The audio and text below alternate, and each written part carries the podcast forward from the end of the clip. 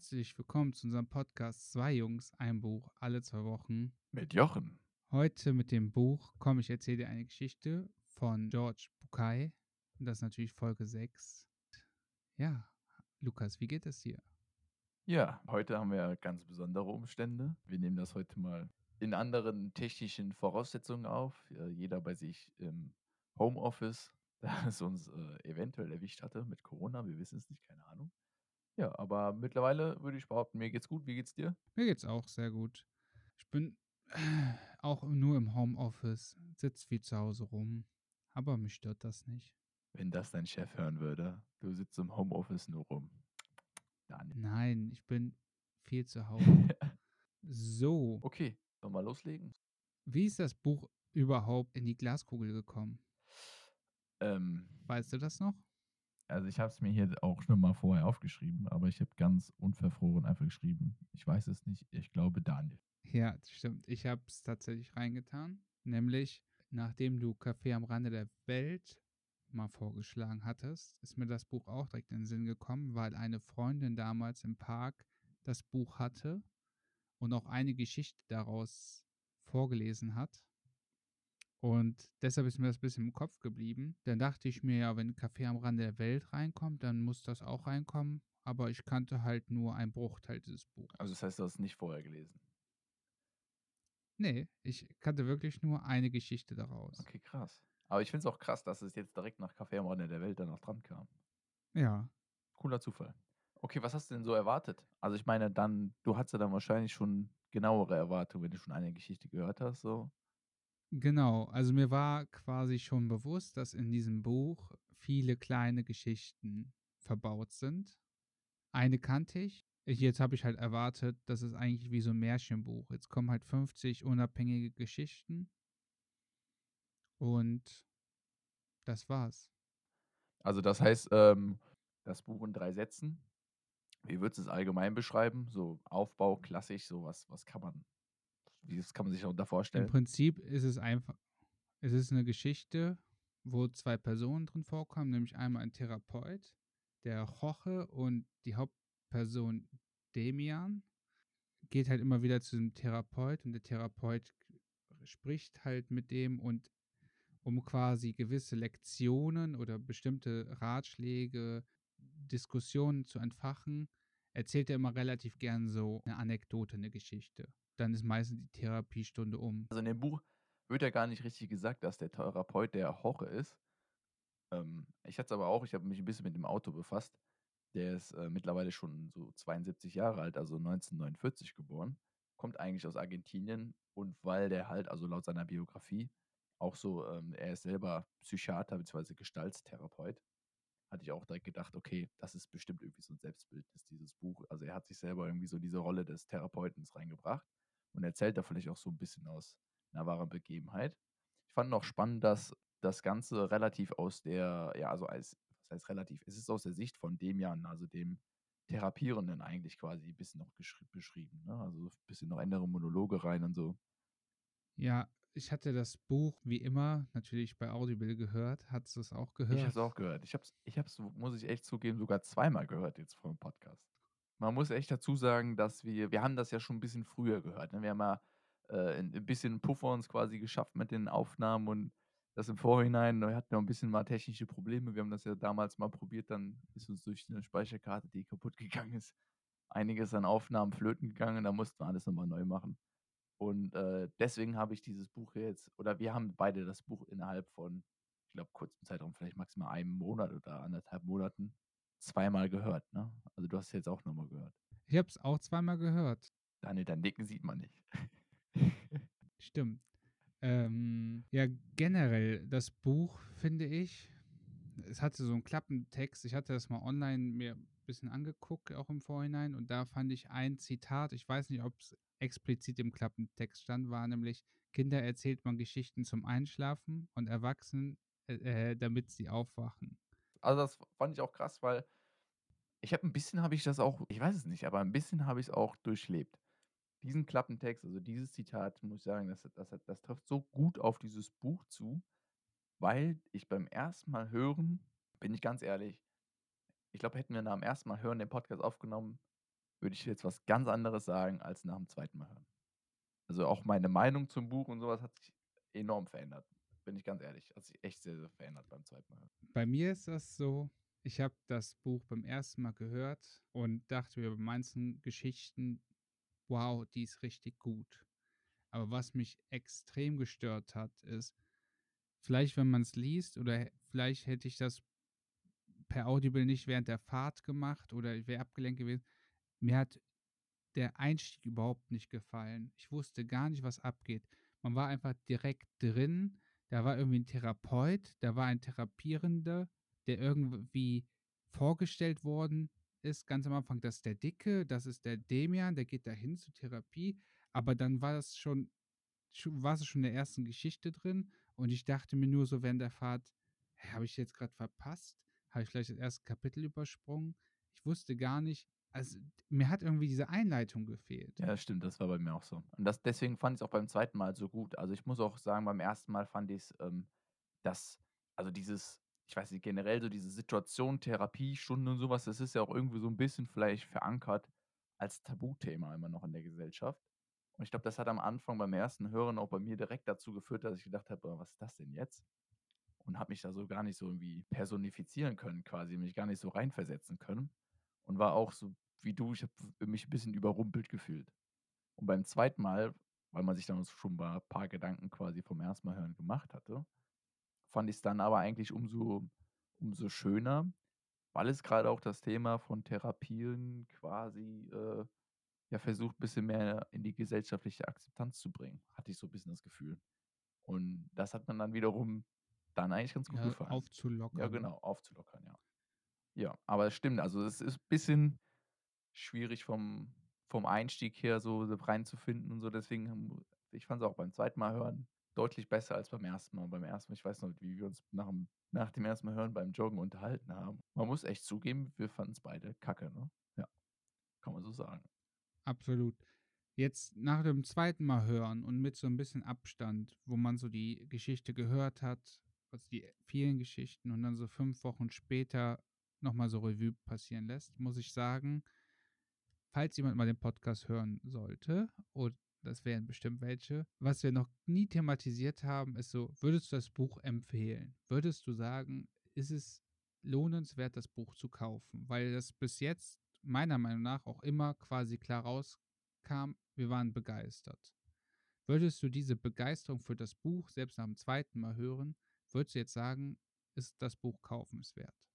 Ich glaube ja. Ich würde dieses Buch aber wirklich diesmal, glaube ich, weniger als Hörbuch empfehlen. Ich würde es viel, viel mehr als wirklich gelesenes, also als, als Buch, was du in der Hand hältst und dir ins Regal stellen kannst, empfehlen. Ich glaube, es, äh, das lebt davon, dass diese, du hast ja eben schon gesagt, es sind 50 Geschichten da drin. Wir haben uns hier zur Vorbereitung eben nochmal das Inhaltsverzeichnis angeschaut und die Kapitel. Und wir haben das jetzt die letzten zwei Wochen beide nochmal durchgehört. Und wir haben uns, ja, ne, also ich meine, wir haben jetzt nicht das, das schlechteste Gedächtnis, aber wir haben uns die die äh, Titel durchgelesen und haben uns beide gefragt, ähm, was waren jetzt nochmal die Geschichten dazu? Es sind 50 Geschichten. Das überrumpelt einen, wenn man das wirklich innerhalb dieser zwei Wochen komplett durch, durchzieht. Und weil es auch so verschiedene Geschichten sind, glaube ich, lebt das stark davon, dass man sich das so aus dem Bücherregal nochmal rausnehmen kann und dann irgendwie eine Geschichte nachlesen kann. Was meinst du denn? Hättest du es empfehlen? Da bin ich auf deiner Seite. Ja, ich bin auf jeden Fall auf deiner Seite. Ich würde einfach. Sehr gute Entscheidung. Total unterschreiben, dass man das auf jeden Fall lesen sollte, also als Buch. Und zwar würde ich eine absolute Kaufempfehlung für dieses Buch aussprechen. Unter einem Umstand, man fährt in den Urlaub. Ich meine, zu Corona-Zeiten ist das ein bisschen schwierig. Aber ich könnte mir richtig gut vorstellen, dieses Buch am Strand, drei Wochen, irgendwo all-inclusive oder irgendwie so ein Strandurlaub, wo man sich um nichts kümmern muss. Man hat einfach nur seine Gedanken für sich dann jeden Tag zwei Geschichten daraus lesen und ich glaube, du kommst als anderer Mensch wieder. Weil die Geschichten schon meiner Meinung nach so übertrieben einpacken, aber als Hörbuch und gerade mit unserem Rhythmus, dass wir sagen, jede zwei Wochen das Buch durchknallen und dann aufnehmen, Buch durchknallen, aufnehmen, du willst ja im Endeffekt das Buch anfangen und du willst zum Schluss kommen. Und dann denke ich mir einfach nur, da ist so viel verloren gegangen. Und wenn man jetzt sich jede einzelne Geschichte nochmal anhören würde im Nachhinein, denke ich mir immer, krass, also manche Geschichten, vielleicht können wir noch mal unsere Lieblingsgeschichten oder eine anschneiden. Manche Geschichten haben äh, mich wirklich getoucht. Und ich glaube, dass jeder Mensch in jeder Lebenssituation auf jeden Fall eine Geschichte daraus auch für sich entdeckt. Ja, also da stimme ich dir auf jeden Fall zu. Ich glaube auch, dass das Buch, wir haben das ja beide, um das vorwegzugreifen, wir haben ja Folge 1 haben wir nie hochgeladen, da war ja die Tonqualität so schlecht, dass wir gesagt haben, das tun wir euch nicht an. Äh, vielleicht, das, das Buch werden wir sicherlich nochmal thematisieren, aber wir hatten, ähm, wie man Freunde gewinnt, von Dale Carnegie als unser erstes Buch damals gezogen, beziehungsweise wir hatten es sogar ausgewählt. Das war noch ohne den magischen Kugel. Und das, das war auch ein gutes Es ist ein super gutes Buch. Also ich freue mich auch, wenn wir das nochmal hier im Podcast thematisieren. Aber wir haben ja beide, um das vorwegzugreifen, haben wir beide festgestellt, wir haben das Buch beide schon öfter gelesen als für den Podcast heraus. Und jedes Mal beim Lesen kam ein anderer Punkt irgendwie so als wichtiger Punkt, der sich herausgestellt hat, den man so mitgenommen hat. Und ich glaube, das wird sich bei diesem Buch hier, umso öfter man das liest, auch herausstellen. Man wird immer mehr den Fokus auf gerade die Geschichten legen, auf äh, ja, die einen irgendwie gerade selber vielleicht im Leben am meisten berühren. Deswegen ist auch absolute Kaufempfehlung für dieses Buch, aber hier echt äh, in der klassischen Form ausgedruckt, dass man sich das ins Regal stellen kann und vielleicht auch mal zwischendurch, weiß nicht, wenn man mal Bedarf hat, sich das Buch schnappt, eine Geschichte liest und einfach darüber nochmal nachdenkt. Ja, aber du sagst es. Deine Lieblingsgeschichten, ich will mal ein bisschen was hören von dir. Welche, welche Geschichte hat dich denn zum Beispiel ziemlich getoucht? So? Also eine Geschichte, weil ich hat mich einfach getoucht. Ich kann es noch nicht mal auch genau auf den Punkt bringen, warum mir gerade diese Geschichte so gefallen hat. Vielleicht äh, hat die mich so ein bisschen daran erinnert, wie damals mein Papa auch Geschichten erzählt hat, mit so einem krassen Plot-Twist zum Schluss. Und zwar war das die Tischlerei Nummer 7. Und zwar ging es dann darum, da war ein Mann, der hatte eine Tischlerei und ich, in der Geschichte war ein Obdachloser und der hat den quasi aufgenommen, aufgepäppelt und hat dann dem Essen, Verpflegung, ein Zimmer gestellt und hat gesagt, so als der wollte sich erkenntlich zeigen und meinte, ja komm, ich zeig dir mein Handwerk. Und hat ihm das dann so beigebracht, alles was man halt braucht, um eine Tischlerei führen zu können. So. Und eines Tages, der, ich glaube, der hatte ein Problem mit Alkohol, ist er losgezogen und hat sich besoffen. Ich kann die Geschichte jetzt schon wieder nicht 100% wiedergeben. Auf jeden Fall war der Mann so enttäuscht von ihm, dass er sich quasi was überlegt hat. Und zwar ist die Tischlerei abgebrannt. Der ist saufen gewesen, kommt dann wieder, sieht, die Tischlerei ist abgebrannt und der Meister, der ihn aufgepäppelt hat und ihm alles beigebracht hat, die finden da Knochen und sagen, ja, der ist damit verbrannt. Und der, der quasi hätte ihn retten können, wenn er da geblieben wäre, hat halt so Schuldgefühle, dass er gesagt hat, so, ich werde jetzt die Tischlerei neu aufbauen und für diesen Menschen nochmal wirklich mein Leben in die Hand nehmen und die beste Tischlerei hier wieder sein. Eines Tages, irgendwie, dann ist so ein kurzer Cut, die Geschichte ist eigentlich rum, kommt aber dieser Meister vorbei und macht eine neue Tischlerei auf, nämlich die Tischlerei Nummer 7, weil er quasi den Tod fingiert hat, damit der andere ein schlechtes Gewissen hat, sein Leben in die Reihe bekommt und aus diesem Grund halt hat er das halt so fingiert und macht das dann immer und immer wieder. Also man hat das rausverstanden, dass es halt die nächste hieß dann Nummer 7. Das hat er also schon sechsmal gemacht. Er hat sechsmal quasi seinen Tod vorgetäuscht, damit die Menschen ihr Leben in den Griff bekommen. Und was mich bei dieser Geschichte irgendwie so catcht, ist, das ist ja eine krasse Lüge. Und eigentlich ist es total verwerflich, Menschen im Glauben zu lassen, dass sie verbrannt sind, dass sie Schuldgefühle haben. Aber er macht es nur ja aus der Intention heraus, dem anderen Menschen zu retten oder den in die richtige Bahn zu werfen. Und das hat mich einfach so gecatcht. Ja, krass. Ja, ich fand die auch cool, die, also diese Hingabe so, ne? Von dem einen Menschen sich quasi, also sein eigenes Leben quasi aufzugeben, damit der andere wachgerüttelt wird. Ja. Das hast du sehr schön zusammengefasst. Was war denn deine Lieblingsgeschichte? Äh, ich fand die, war relativ am Anfang. Die fand ich schon wirklich sehr, sehr cool und ich weiß auch nicht, ob es daran lag, weil das vielleicht auch das Coverfoto quasi war. Das sieht man ja bei Audible auch immer, vor allem halt die ganze Zeit, wenn man mal drauf schaut. Ähm, und zwar die Geschichte vom Elefanten und dem Holzflock. Ja, also in Kürze zusammengefasst, der, ein Elefant im Zirkus wird halt immer nur an einem Holzflock festgemacht. Ja, er wird halt, äh, er, reißt sich nicht los. Und irgendwann kommt irgendwie mal ein kleines Kind oder sowas und fragt ja, warum sich der Elefant denn nicht losreißen würde. Er hat doch eigentlich die Kraft dazu, sich einfach quasi, ne, der hätte da die Kraft, den ganzen Holzflock rauszureißen. Aber dieses kleine, ja, dieses kleine Seil um seinen Fuß und dann um den Holzflock bringt den Elefanten dazu, dass er ähm, da einfach stehen bleibt und sich quasi da in Gefangenschaft hält. Und ich fand das interessant, weil dann wurde hinterfragt, ja, warum ist das denn so? Also, warum macht denn der Elefant denn nicht einfach das, dass er sich losreißt? Und dann ähm, wird halt erklärt, dass der schon in den jungen Jahren an den Holzflock gebunden wird und deswegen ihm quasi eingetrichtert wurde, also er quasi deswegen gelehrt, ja, äh, gelernt hat, dass er den Flock nicht abreißen kann und es dann im Alter einfach nicht mehr probiert hat. Ich glaube, das passiert auch, also ich habe so das direkt so übertragen gesehen, so auf diese, ich meine, man kriegt das ja heutzutage ganz viel mit, so deine Chancen und du entwickelst dich nicht frei, du entfaltest dich nicht frei und du entwickelst oder ich meine, wir zwei, wir beschäftigen uns auch ganz viel damit, dass wir immer versuchen, unser gesamtes Potenzial auszuschöpfen.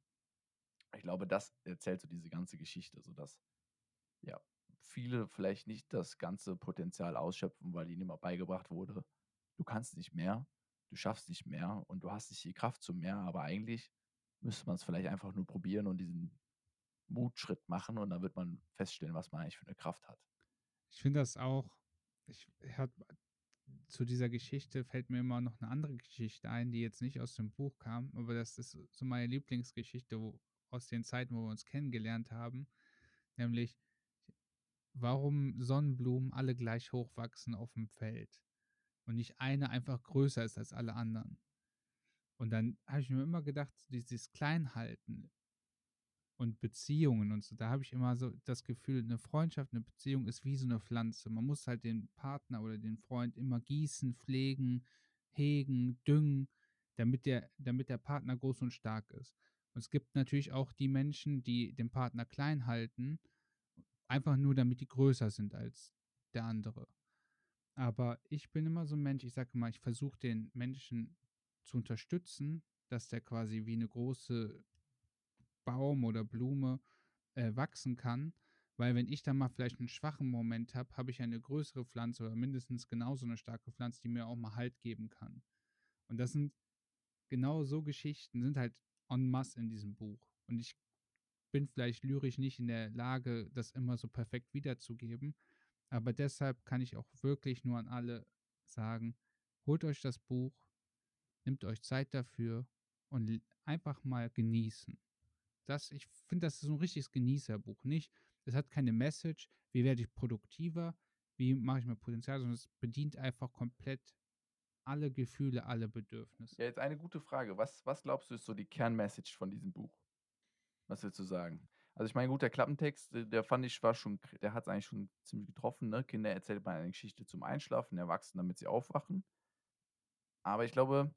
Ich finde, die Message von dem Buch ist einfach, dass man vielleicht mit offenen Augen durch die Welt laufen soll und sich einfach mal in, in jeden Situ also in manchen Situationen oder häufiger in Situationen mal hinterfragen sollte, warum handle ich so, wie ich handle? Weil es ist nicht immer, ja, weil das so ist, sondern weil wir halt uns vielleicht das Verhalten antrainiert haben. Also einfach ein bisschen mehr achtsam sein auf sich selbst. Ja, das glaube ich auch. Also ich glaube, der wichtigste Punkt ist hier Selbstreflexion irgendwie so, ne, den das Buch lernen, lehren möchte. Also so diese ganzen Geschichten, ob das jetzt hier der Portier vom Freudenhaus war, ob das äh, die, die, der wahre Wert des Rings, äh, ich bin Peter, oder was weiß ich, was da noch alles für Geschichten drin waren. Ich meine, es sind ja 50 Stück.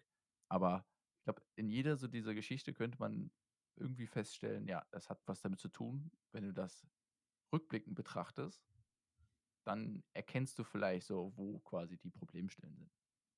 Fand ich ganz interessant. Weil ich habe es ein bisschen gegoogelt an der Stelle. Äh, noch ganz kurz bevor wir das neue Buch ziehen. Ich habe es nämlich gegoogelt, dass der ist der Gestaltstherapeut, der George Bucay, ne? Und dann habe ich mich gefragt, was ist das? Okay, Gestaltstherapeut. Ja, was ist das denn?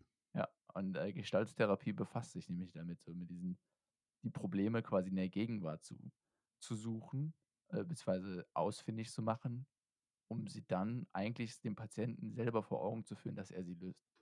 Und ich finde, das macht er eigentlich mit diesem Buch, oder? Indem er diese Therapiestunde nach. Das war auch eine. Geschichte tatsächlich, ne? Siehst du mal. okay, ganz schnell noch das Buch für nächste Mal ziehen. In zwei Wochen. Äh, ich habe die Kugel hier bei mir.